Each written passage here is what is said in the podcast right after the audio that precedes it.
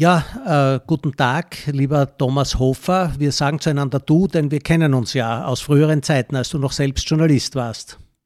So ist es. Guten Tag, lieber Ernst Dittinger. Freue mich, dass wir uns äh, hören auf dem Weg.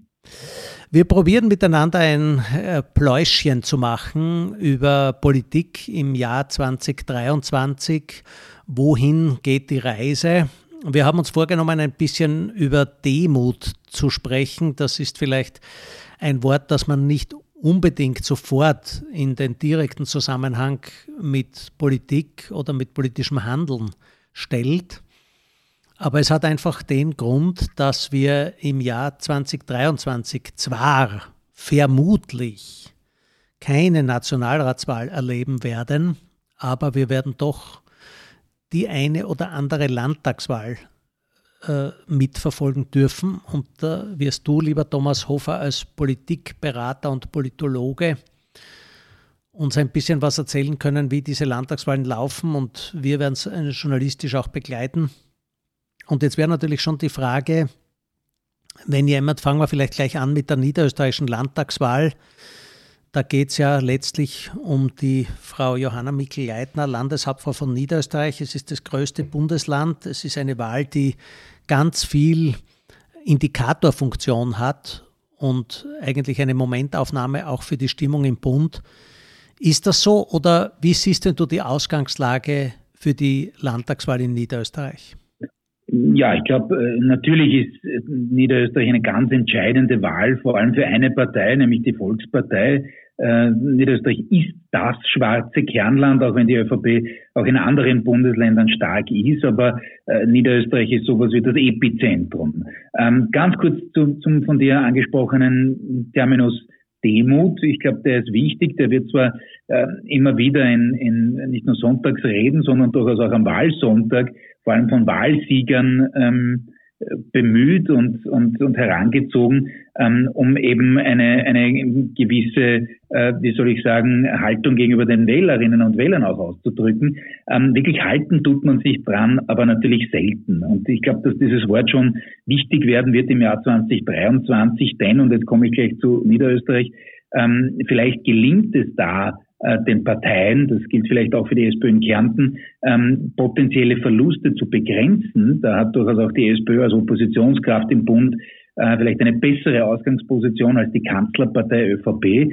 Aber man wird sehr demütig sein müssen, trotzdem, auch wenn es äh, eine Begrenzung der Wahlverluste gibt. In Niederösterreich geht es ganz konkret nicht unbedingt nur um die äh, Verteidigung der Landtagsmehrheit, die ist ähm, ziemlich aussichtslos. Die, ähm, die absolute nicht, Mehrheit ist aussichtslos, ja, absolute, das ist klar. Die absolute Mehrheit, richtig. Ähm, das wird wohl schwierig bis äh, unmöglich, nicht? Das war das letzte Mal auch eine überraschende Geschichte und es ist tatsächlich auch anachronistisch, dass es äh, sowas im 21. Jahrhundert noch gibt. Das war schon ein herausragender Erfolg der niederösterreichischen ÖVP 2018.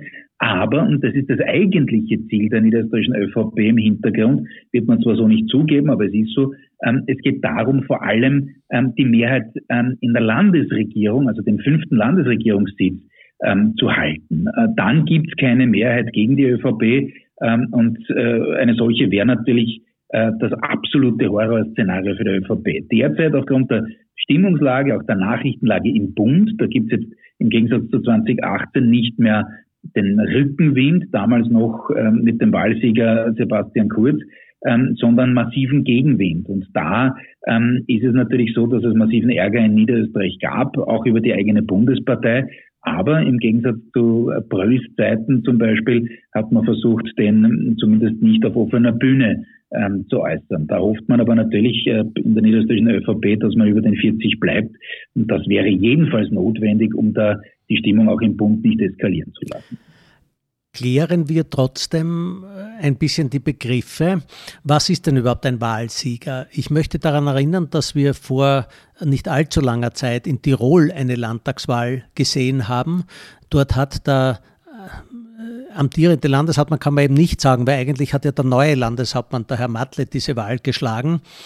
Und da hat er doch beträchtlich verloren. Er musste beträchtliche Verluste für die ÖVP verbuchen, aber man hat dann irgendwie die Stimmung gehabt, naja, so schlimm wie vorhergesagt, so schlimm wie in den Umfragen ist es nicht gekommen. Er ist noch mit einem blauen Auge davon gekommen und ähm, zum Teil hat man durchaus auch gesagt, ja, das ist, also in gewisser Weise ist das auch ein Wahlsieg für die ÖVP in Tirol mhm. gewesen. Ist das in Niederösterreich ähnlich, dass man sagt, man könnte, also die, du hast schon angesprochen, die ÖVP Niederösterreich, vielleicht für die Zuhörerinnen und Zuhörer, die es nicht ganz genau so jetzt präsent haben im Moment, äh, die verfügt ja nach wie vor noch über die absolute Mehrheit im Land. Mhm. Und wenn man könnte sagen, wenn die jetzt von 50 auf 40 Prozent fällt, du selbst hast ja die 40 Prozent Grenze angesprochen, hast gesagt 40, das, das geht irgendwie gerade noch, da ist man dann irgendwie noch unter den Lebenden, sozusagen als, als Regierungspartei in einem Bundesland. Äh, ist das dann, kann man, kann man ernsthaft sagen, ich bin jetzt, ich habe 50 gehabt, ich bin jetzt auf 40 gesunken und das ist trotzdem ein Wahlsieg? Nein, äh, natürlich kann man das nicht und Tirol war ein gutes Beispiel dafür, wie es äh, oft am Wahltag läuft, nämlich äh, dass es durchaus Parteien gibt, die, die enttäuschende Ergebnisse einfahren. Und auch wenn es bei der Tiroler ÖVP tatsächlich so war, dass es davor Umfragen gab, die sie noch deutlich schlechter gesehen haben, ist natürlich ein Minus von knapp zehn Prozentpunkten nie und nimmer ein Sieg. Ähm, das, was man nur oft am Wahltag sieht, ist einfach die Spin-Schlacht im Hintergrund, wo sich dann eh alle Parteien zu Wahlsiegern erklären. Und das geht sich schon einmal ein, allein arithmetisch nicht aus. Ähm, was Ähnliches könnten wir durchaus in Niederösterreich sehen. Und ja, natürlich relativ gesehen kann man sagen, wenn man von über 49 ähm, die ÖVP hatte mit, mit über 49 Prozent die absolute Mandatsmehrheit. Ähm, wenn man, wenn man da, was auch immer, sieben, acht, neun Prozentpunkte verliert, ist das nie und nimmer ein Wahlsieg. Er ist es nur im Vergleich dazu, äh, was sozusagen sonst noch passieren könnte.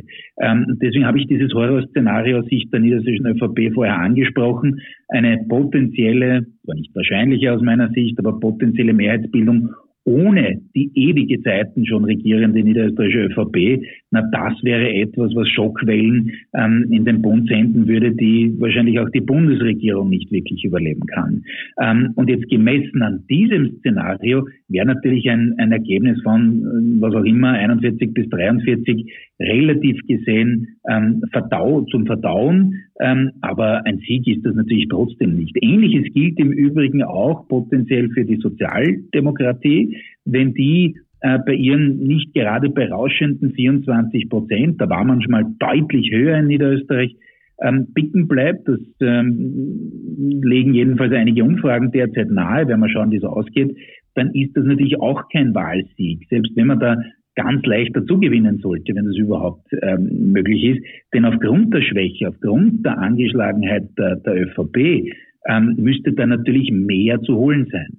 Ähm, und insofern muss man auch hier aufpassen, ob es das wirklich ähm, trägt, dann eine Art Wahlsieg auszurufen. Natürlich kann man immer sagen, gut, man hat die absolute Mandatsmehrheit der ÖVP gebrochen und das alleine ist ein Wahlziel oder ein erreichtes Wahlziel. Ähm, aber auch hier muss man das Ganze relativieren. Und für die kleineren Parteien, ähm, und da rede ich jetzt vor allem von Grünen und Neos, ist das sowieso der Punkt. Nicht, man, man hat da ein schwieriges Umfeld ähm, in Niederösterreich. Da ist es nicht so einfach für kleinere Parteien zu realisieren, braucht man einen Organisationsgrad. Aber natürlich werden sich am, am Wahlabend alle als, als Sieger äh, irgendwie darstellen. Bei der FPÖ gibt es tatsächlich Luft nach oben. Ich glaube, dass die auch angesichts der, der Stimmungslage im Bund äh, klar zulegen kann. Ähm, die wird sich vielleicht zu Recht als Sieger sehen, aber man muss eben sehr genau hinschauen und durchaus relativieren, was, was dann den Parteispin am Wahlabend angeht. Das ist auffällig bei Landtagswahlen, zumal in den österreichischen Bundesländern, dass man immer sagt, naja, die großen Parteien tun sich leichter, auch wegen des Organisationsgrades. Du hast es jetzt angesprochen. Manchmal wundert mich das. Braucht man im Jahr 2023 dann wo wir alle über dichte soziale Netzwerke verfügen, wo jede Partei ihre eigenen, unter Anführungszeichen, Medien betreibt, indem sie eben ihre Sprachkanäle an die Öffentlichkeit sich richtet im Internet, äh, braucht man da noch diese Organisation in der Fläche Und wenn ja, warum ist das so? Es, es, könnten ja auch die Grünen zum Beispiel sagen, ja, wir haben halt nicht in jedem kleinen Ort ein eigenes Parteilokal und, und Angestammte und Gemeinderäte, die es schon lange gibt und so, aber wir können eine Idee auch verbreiten, ohne dass wir das physisch tun. Ist, ist das noch ja, immer so, dass man das braucht?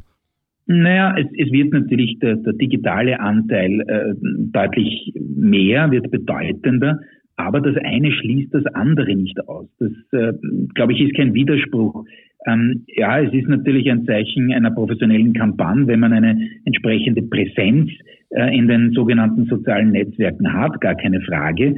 Ähm, aber auch da muss man mobilisieren können. Auch da kommt es darauf an, wirklich schon länger ein, ein professionelles Campaigning ähm, quasi auf den Platz zu bringen. Ähm, wer das idealtypisch gemacht hat, aufsetzend im Übrigen auf der ähm, Kampagne von Barack Obama äh, des Jahres 2008 und folgende, äh, war ein gewisser Sebastian Kurz, der hat mit Data Mining, Entschuldigung den Fachausdruck, ähm, also der geschickten Sammlung von Daten, äh, der konkreten Mobilisierung dann eben im Bedarfsfall im, im Wahlkampf ähm, wirklich hunderttausende Kontakte gesammelt und die auch gut ähm, und gewinnbringend, sage ich mal, in zwei Wahlkämpfen und Wahlgängen äh, für sich eingebracht. Ähm, aber, und jetzt komme ich zu deiner Ursprungsfrage, natürlich hilft es gerade in einem ähm, sehr, sehr klein strukturierten Wahlkampf immens, wenn man wirklich Leute vor Ort hat, in möglichst vielen äh, Orten. Ähm, das ist natürlich auch, gibt es natürlich auch urbane Zentren in Niederösterreich, das ist schon klar, ähm, aber natürlich auch eine Mobilisierungsfrage, ähm, werden die Leute angesprochen, auch persönlich, äh, gehen sie hin. Äh, und da ist ein, ein Organisationsgrad, wie ihn die niederösterreichische ÖVP idealtypisch hat, der eigentlich nur mit jener äh, der Sozialdemokraten in Wien zu vergleichen ist, österreichweit gesehen, natürlich ein immenser Vorteil. Es ist auch kein Zufall im Übrigen, ähm, dass die Wahl wieder Ende Jänner stattfindet, weil man weiß von Seiten der ÖVP, dass das eigentlich eine Unzeit ist für einen Wahlkampf, nicht? Es ist kalt, es äh, mag noch nicht jeder wirklich von Politik was hören nach der Weihnachtszeit äh, und gerade dem frisch angebrochenen Jahr. Und da kann so eine, eine gut geölte Maschinerie, ähm, die sich eben durchaus widerspiegelt, einerseits vor Ort in, in den einzelnen ähm, sozusagen Gemeinden und auch Städten, äh, aber eben auch in den sozialen Netzwerken und online ähm, durchaus ein, ein, ein Vorteil sein. Also ich würde ich würd das eine nicht gegen das andere ausspielen wollen. Bevor wir zu den Landtagswahlen in den anderen Bundesländern kommen, möchte ich noch kurz bei Niederösterreich bleiben, aus einem Grund, weil es eben das größte Bundesland ist mit den meisten Wählern. Und da ist immer die Frage zu stellen, wie wie schauen denn die Wechselwirkungen aus zwischen Bundes- und Landespolitik? Denn wir haben ja im Bund, äh, sage ich einmal, eine, eine doch deutlich zu vernehmende Stimmung, dass die Menschen angefressen sind. Zwar nicht unbedingt nur auf die Regierung, sondern das trifft teilweise dann auch die Opposition. Aber es ist vermutlich, gibt es niemanden, der sagt, äh, es ist so, dass diese Regierung wieder problemlos bei der nächsten Nationalratswahl eine satte Mehrheit zusammenbekommt, sondern da, das ist sozusagen schon ein, ein Wackelkandidat. Die Bundesregierung ist ein Wackelkandidat, was die nächste Nationalratswahl betrifft. Also ich, ich würde sogar, äh, entschuldige, wenn ich dich unterbreche, aber ich würde sogar noch zuspitzen.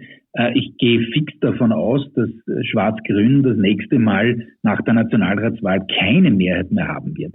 Es war damals 2019 für beide eine relativ gute Ausgangslage, für die ÖVP sogar eine sensationelle. Man hat von einem ohnehin schon guten Ergebnis 2017 noch was drauflegen können, auch weil die FPÖ mit massiven Skandalen zu kämpfen hatte und dann abgelegt hat. Nicht so viel wie nach Knittelfeld 2002, aber immerhin doch einiges. Äh, und auch bei den Grünen war das äh, eine gute Wahl. Ähm, man hat natürlich ein damals schon starkes Klimathema gehabt ähm, und trotzdem waren die beiden ähm, nicht wirklich viel über 50 Prozent mhm. genommen und besehen. Und insofern gehe ich fix davon aus, dass das das nächste Mal nicht mehr der Fall sein wird. Ja, da danke ich dir für das die Schärfung. Aber wie, Nein, wie, wie hängt... Das zum einen. Jetzt ja. zu deiner Frage. Ja. Ähm, natürlich, ähm, wie soll ich sagen, ist es, ist es so, dass Niederösterreich ähm, nicht nur das größte Bundesland ist, sondern es ist eine entscheidende Geschichte, äh, vor allem eben für die Volkspartei und die Stimmungslage dort intern. Man darf nicht vergessen, dass Niederösterreich nicht nur einmal, sondern mehrfach gegen die eigene Bundesregierung oder die eigene Bundesregierungsbeteiligung kampanisiert hat. Man erinnere sich, wir haben ja alle ein bisschen so einen Ultra-Kurzzeitspeicher, ähm, erinnere sich an einen gewissen Erwin Bröll, äh, der, und deswegen hat es mich ein bisschen verwundert in diesem Jahr, dass plötzlich äh, das große Erstaunen ausgebrochen ist, dass sich die niederösterreichische ÖVP die Niederösterreich-Partei nennt und die blau-gelbe Partei und äh, das Parteikürtel ÖVP kaum mehr wo auftaucht.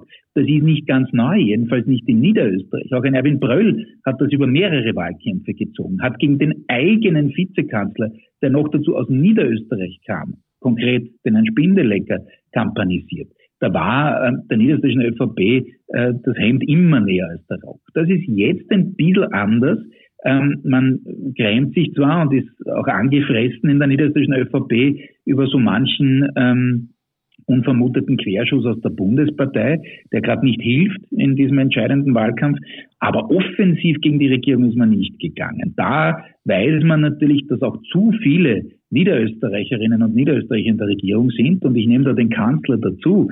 Ähm, der ist zwar grundsätzlich Wiener, aber ähm, er ist natürlich sozialisiert in der niederösterreichischen Partei. Und dann gibt es noch einige Ministerinnen und Minister, die aus Niederösterreich kommen. Also das wäre natürlich nicht wirklich äh, glaubwürdig, da jetzt gegen die eigene Bundesregierung zu kampanisieren. Aber was man machen muss, ist natürlich ähm, schon einen, eine gewisse Distanz aufzubauen zu dem, was im Bund passiert. Im Gegensatz zu 2018, ich habe es vorhin schon kurz erwähnt, gibt es eben nicht mehr den Rückenwind, den hat damals ein imagemäßig noch unbefleckter äh, Sebastian Kurz erzeugt. Und jetzt gibt es die steife Brise, die einem ins Gesicht weht. Und das wird auch was kosten.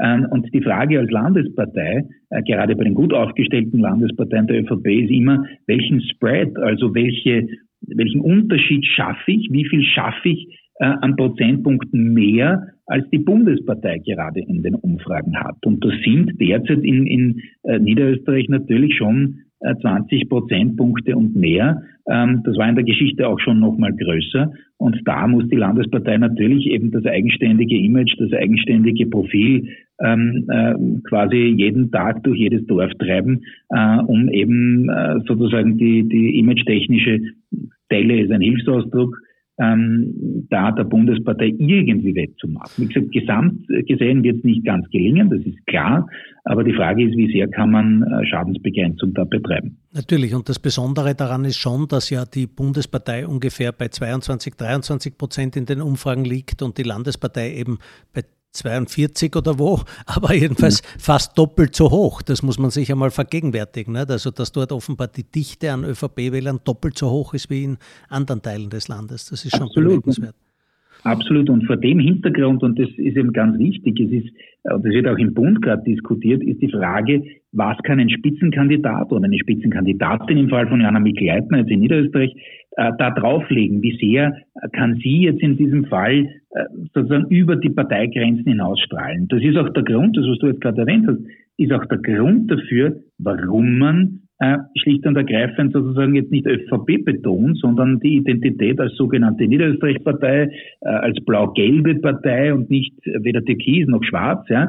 Ähm, das ist natürlich der Hintergrund. Und da war es natürlich durchaus auch ähm, ein Schlag in die Magengrube, äh, muss man einfach so sagen, als, als da die Chats, ähm, die zwar jetzt offensichtlich nicht strafrechtlich relevant sind, aber die natürlich so, so ein ein gewisses Sittenbild gezeichnet haben, nicht mit einer äh, Beschimpfung in dem Fall der SPÖ, Stichwort rotes Gesindel und so. Wenn ich natürlich als Partei, und das hat die niederösterreichische ÖVP ähm, immer wieder geschafft, und zwar zu einem hohen Grad, auch in, in sozialdemokratische Schichten, nämlich in sozialdemokratische Schichten, die ähm, bei der Bundes, also auf, die, auf Bundesebene bei Nationalratswahlen SPÖ wählen, auf Landesebene auf sich äh, zu ziehen oder an sich zu ziehen.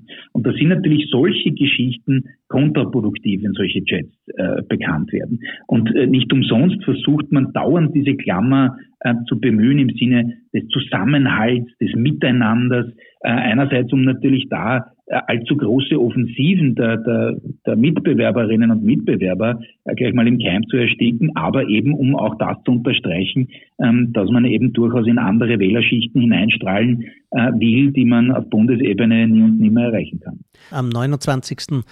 Jänner findet die Landtagswahl in Niederösterreich statt. Und bereits am 5. März gibt es die nächste Landtagswahl, diesmal in Kärnten, einem sozialdemokratisch dominierten Bundesland mit dem Landeshauptmann Peter Kaiser.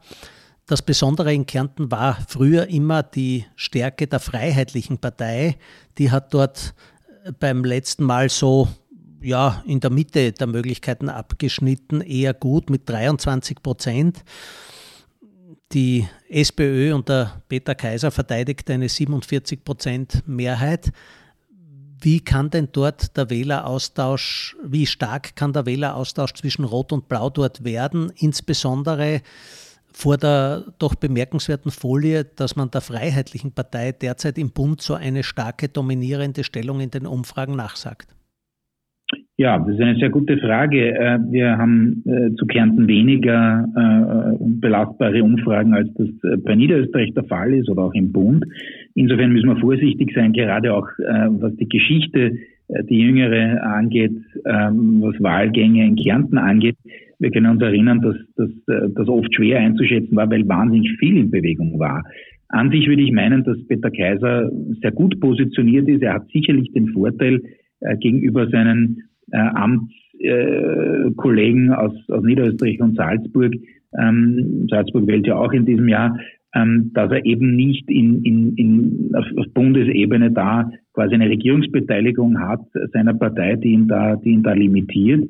Aber äh, natürlich ist es so, dass dieses Niveau von 47 Prozent auch ganz schwer zu halten sein wird. Ähm, und es ist jetzt schon angesprochen worden von dir, die, die, die Geschichte der Freiheitlichen in, in Kärnten ist ja durchaus bemerkenswert, ähm, da wirklich in, in lichte Höhen dann die komplette Implosion, eine gewisse Form von Spaltung auch immer wieder. Ähm, also das äh, ist eine sehr bewegte Geschichte, aber ich glaube schon, dass die Freiheitlichen da in Kärnten, und das hat auch im Übrigen ein Wahlgang 2022 ähm, gezeigt, nämlich konkret die Bundespräsidentschaftswahl, äh, dass es da dieses Potenzial natürlich noch immer gibt. Ich würde jetzt nicht ähm, glauben, dass das äh, irgendwie eine knappe Geschichte wird. Das zeichnet sich aus meiner Sicht nicht ab. Aber natürlich ist da ein bisschen was schon drinnen, glaube ich, für die Freiheitlichen. Ähm, aber ich sage noch einmal, Peter Kaiser ist da sicher gut positioniert. Ähm, er ist im Übrigen auch ein Beispiel dafür, wenn wir das oft diskutieren, nicht, welche Art von äh, Politikertypen werden gewählt und nicht gewählt.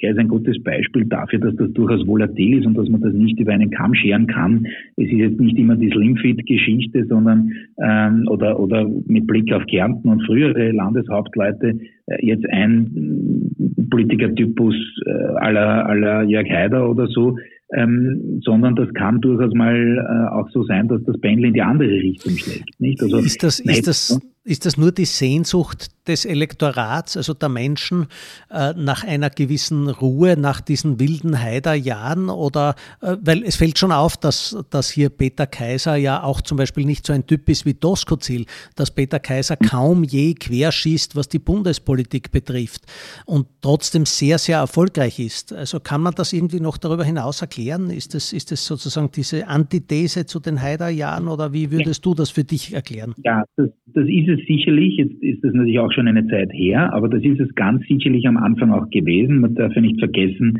Hyposkandal und, und äh, sonstige wirklich krisenhafte Erscheinungen dann auch im sogenannten dritten Lager, die haben das ganz sicherlich befördert, dass eben äh, dann die Sehnsucht nach, nach dem Gegenprogramm äh, sehr, sehr stark da war.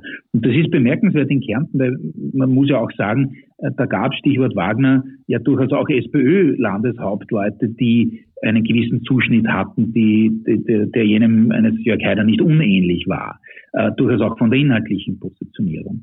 Und insofern habe ich das eben genau deswegen erwähnt, weil es, weil es bemerkenswert ist, auch äh, historisch.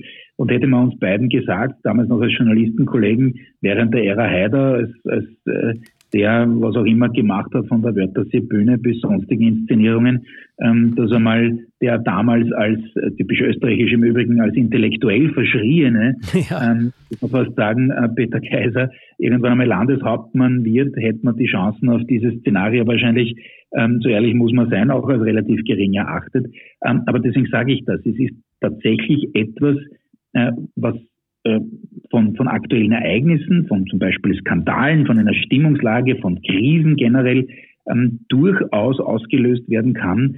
Ähm, und deswegen finde ich es auch im Bund immer bemerkenswert, wenn man sagt, so Cookie-Cutter-mäßig, das muss so oder so sein, was anderes hat sicherlich keinen Erfolg. Äh, das kommt immer auf die Umstände drauf an und wie gesagt, äh, ich glaube, äh, Kaiser ist ist ein Beispiel dafür, wie ein Politikertypus durchaus auch realisieren kann, jetzt schon eine, einige Zeit lang, ähm, der eigentlich jetzt einmal, wenn man es klassisch interpretiert hätte, nicht unbedingt für diesen, ähm, für dieses äh, Politikbiotop Kärnten äh, geschaffen schien. Das Grundmotto unseres Podcasts lautet Demut. Und da wäre dann schon die böse These aufzustellen, und da bitte ich dich, diese These dann auf Relevanz abzuchecken dass es die Gemeinsamkeit zwischen Mikkel Leitner in Niederösterreich und Peter Kaiser in Kärnten sein könnte, dass beide letztlich einigermaßen passabel sich gut schlagen, gut über die Runden kommen und dann relativ solide dastehen, einfach aus dem Grund, weil es keine Alternative gegeben hat, dass man sagt, es ist halt gerade noch das geringste Übel. Absolut. Das ist insgesamt so äh, und insofern glaube ich, müssen wir alle miteinander, und ich würde das nicht nur auf Politikerinnen und Politiker reduzieren, äh, sondern auf das Systempolitik, da gehört ja viel mehr dazu, ähm, tatsächlich Demut lernen, so, so äh, komisch das jetzt klingt. Ähm, denn es ist völlig klar, äh, dass leider, und ich sage das nicht gern, aber ein bisschen das Prinzip eingerissen ist, ähm, in Österreich, dass äh, es dann für eine politische Partei oder einen Politiker, eine Politikerin äh, Erfolg gibt, wenn man nur relativ gesehen im Vergleich zu den Mitbewerbern gerade weniger schlecht dasteht.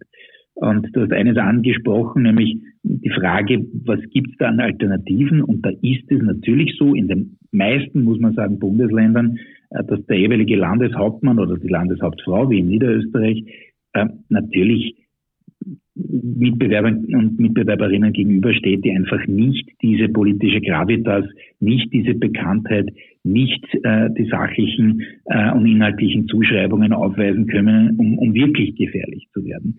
Ähm, das ist so. Natürlich nutzen auch alle Landeshauptleute ähm, diese Bühne, um, um sich auch bundespolitisch einen Namen zu machen. Und das ist natürlich ein Vorteil, ähm, den die jeweiligen Herausforderer auch, auch nur schwer brechen können. Ähm, ich sehe eben durchaus jetzt äh, angesichts der Stimmungslage eine gewisse Gefahr für die jeweiligen Amtsinhaber, dass man eben nichts drauflegen kann, sondern eben eher was abbaut. Äh, vor allem eben dann, wenn, wenn, wenn die eigene Bundespartei, weil gerade im Kanzleramt ein bisschen ein Klotz am Bein ist, das ist klar, aber diesen grundsätzlichen Vorteil, ähm, den ich gerade erwähnt habe, auf Landesebene, den hat man natürlich trotzdem. Hat es eigentlich auch einen strukturellen Grund? Denn mir fällt ja auf, dass es äh, einen Art fliegenden Wechsel durch eine demokratische Wahl von einer Partei zur anderen, von einer Landeshauptmannpartei zur anderen, nahezu nie gegeben hat in Österreich. Es hat zwar natürlich die Machtwechsel gegeben in Kärnten mehrfach rund um die schon angesprochenen, äh, um, die, um die angesprochene Person Jörg Haider seinerzeit in den 1990er Jahren und dann dann eben in den Nullerjahren. Das war sicher außerhalb der sonst üblichen Vorgänge. Dann gab es auch in der Steiermark diesen bemerkenswerten Wechsel äh, zur SPÖ und wieder von der SPÖ zurück zur ÖVP. Das war noch verbunden mit der Person Franz Wobes seinerzeit. Also da gab es schon äh, hier und da mal ein Elektorat, wo also die Wähler gesagt haben, wir wollen jetzt anstelle des bisher Regierenden einen anderen oder eine andere haben. Aber ansonsten ist das doch in der Fülle der, der Wahlgänge in den Ländern eine große, große Ausnahme. Und da scheint mir, dass der Landeshauptmannbonus noch immer größer ist als ein Kanzlerbonus zum Beispiel in Österreich. Und wenn das so ist, wäre meine Frage an dich, ob das strukturelle Gründe hat, sprich ob die Länder noch mehr Möglichkeiten haben, Benefizien zu verteilen? Oder liegt es einfach daran, dass die näher an den Menschen dran sind? Naja, ich glaube, es ist eine Mischung aus, aus so manchem. Und wenn wir uns anschauen, ich würde noch Salzburg dazu nehmen als Beispiel, äh, wenn wir jetzt auf die vergangenen 20 Jahre äh, blicken. Ja, Entschuldigung, ähm, natürlich, dann, Salzburg kommt noch dazu, ja, das ist nein, richtig. Ja. Aber, aber ich wollte gerade sagen, nicht, das ist, es war jeweils ausgelöst, äh, diese, diese Wechsel, äh, jedenfalls zwischenzeitlichen Wechsel, in Salzburg ist es ja dann wieder zurückgegangen, auch in der Steiermark, ähm, und äh, sozusagen in, in, in Kärnten äh, nicht mehrfach, aber zweifach hin und her, ähm, ausgelöst meistens äh, durch entweder heftige Skandale oder die Krise einer, einer Regierungspartei, wie man sie gesehen hat, zum Beispiel in der Steiermark bei der steirischen ÖVP, ähm, was sozusagen dann die anderen in die, in die Lage versetzt hat, ähm, da das zu übernehmen, nicht? Also in, in Salzburg dieser Finanzskandal, äh, der Gabi Burgstall und ihren eigentlich designierten, da sind wir alle davon ausgegangen, dass der Brenner das irgendwann übernehmen wird und ja. äh, weiterführen wird. Ähm, da war es jeweils ein größerer Impact. Also es braucht mehr, das stimmt, glaube ich, diese Thema, diese These, ähm, um da einen Machtwechsel, einen, einen, einen äh, Wechsel, äh, was die Landeshauptmannpartei angeht oder Landeshauptfraupartei angeht, ähm, in, in Ländern hinzukriegen, sozusagen aus Sicht der Opposition. Ähm, das ist definitiv so und ich glaube, ja, natürlich, das ist strukturell. Man kann natürlich auch als, als Landeschef diese Klaviatur anders nutzen, als, als das äh, im Bund der Fall ist. Da gibt es natürlich deutlich stärkere Kräfte, die, die da dagegen gehen auf Bundesebene. Das kann schon in, in, in dem einen oder anderen Bundesland ähm, sozusagen eine, eine schwierigere Geschichte sein. Und natürlich kann man auch ähm, changieren. Man hat auch noch den Vorteil, dass man selber nicht wirklich Steuern einhebt, sondern dann, wenn es in Richtung, wie gerade eben, in Richtung Finanzausgleich geht, äh, man halt das Geld vom Bund fordert. Das heißt, man kann dann schon Landespapa oder Landesmama spielen bis zu einem gewissen Grad. Ich glaube nur, was wir jetzt sehen, und deswegen ist diese Zeit so spannend und, und durchaus auch äh, natürlich herausfordernd, gerade für, für Amtsinhaberparteien, äh, ähm, dass man im Kleinen und abgeschwächt, aber doch auch ähm, solche disruptiven Geschichten in, in den Bundesländern sehen. Stichwort Demut. Ähm, nicht, wie gesagt, in diesem großen Stil wie im Bund. Da ist das alles wahnsinnig volatil. Äh, und ja, vielen Landesparteien gelingt es noch immer eben da drauf zu doppeln. Niederösterreich erwähnt, mit einem Spread von 20 Prozent, was die Werte angeht zwischen Bundes- und Landespartei. Aber ähm, im Kleinen ist es schon so, dass sich auch hier die Zeiten ein wenig ändern. Ähm, eben nicht so deutlich und so, so augenscheinlich, wie, wie das im Bund ist. Aber es gibt da schon auch Entwicklungen, die sich andeuten, dass, dass sich eben ähm, eben keine absoluten Mehrheiten mehr ausgehen, dass das eben dann schon ein bisschen dünner wird, dass man eben diese, diese Protest- oder Fruststimmung äh, schon auch auf Landesebene zu spüren bekommt. Aber wie gesagt, ist äh, eher ein, ein abgeschwächter Effekt. Mhm. Reden wir gleich noch abschließend ein bisschen über Salzburg. Auch dort wird es im Jahr 2023 eine Landtagswahl geben. Die ÖVP verteidigt dort 38 Prozent und die SPÖ ist zuletzt auf 20 Prozent gekommen im Jahr 2018. Gleich rundheraus gefragt, ist dort ein, ein, ein Machtwechsel, also ein, ein Führungswechsel auf der Position 1 im Bereich des Möglichen? Ich, ich sehe ihn ehrlicherweise nicht wirklich. Ähm, ich glaube, dass Haslauer da nicht so schlecht positioniert ist, auch wenn er äh, ebenfalls sich einreiht äh, in, in sozusagen die Sparte jener, die wohl auch Verluste einfahren werden. Wird man sehen, wie, wie sehr und wie tief das da geht. Bei ihm ist natürlich das Problem, dass ihm seine aktuelle Koalition wegbrechen kann äh, und äh, es dann sozusagen zwei potenzielle Partner gibt mit der SPÖ und der FPÖ, wo er, glaube ich, mit, mit beiden äh, Repräsentanten so seine persönlichen Probleme hat. Aber gut, ähm, natürlich ist auch er einer, der irgendwann jetzt dann auch seine Amtsübergabe vorbereiten wird. Ich nehme an, nach der Spielart eher des Hermann Schützenhöfer äh, und nicht des Günter Platter, denn was Günter Platter, weil wir heute schon über Tirol geredet haben, ja völlig verbockt hat, Entschuldigung, wenn ich das so deutlich sage, ist äh, in gerütteltem Maß Zeit vor der Wahl zu übergeben. Der Herr Matle hatte eben zusätzlich noch den Rucksack umgebunden, äh, dass er nicht als amtierender Landeshauptmann in die Wahl ziehen konnte. Äh, dass das nicht so einfach ist, sehen wir gerade in der Steiermark angesichts der ähm, eher desaströsen Umfragewerte, die auch äh, die kleine Zeitung hatte vor kurzem, ähm, was die steirische ÖVP angeht. Aber da gibt es noch eine Zeit. Da kann man noch was machen, da kann man noch versuchen, sich zu positionieren. Da kann man eben das Amt als Landeshauptmann schon noch einsetzen. Ähm, in Salzburg ist es so, dass man eben darauf schauen muss, okay, wie äh, kann sich überhaupt eine dort seit Jahren schlingernde sozialdemokratische Partei äh, erfangen, denn die 20 Prozent sind ja äh, äh, desaströs gewesen. Ja, man hat das damals auch noch als eine Art Wahlerfolg darstellen wollen, war es aber natürlich nicht. Denn wenn man sich anschaut, wie eben die Partei noch unter Gabi Burgstaller performt hat, war das ganz was anderes.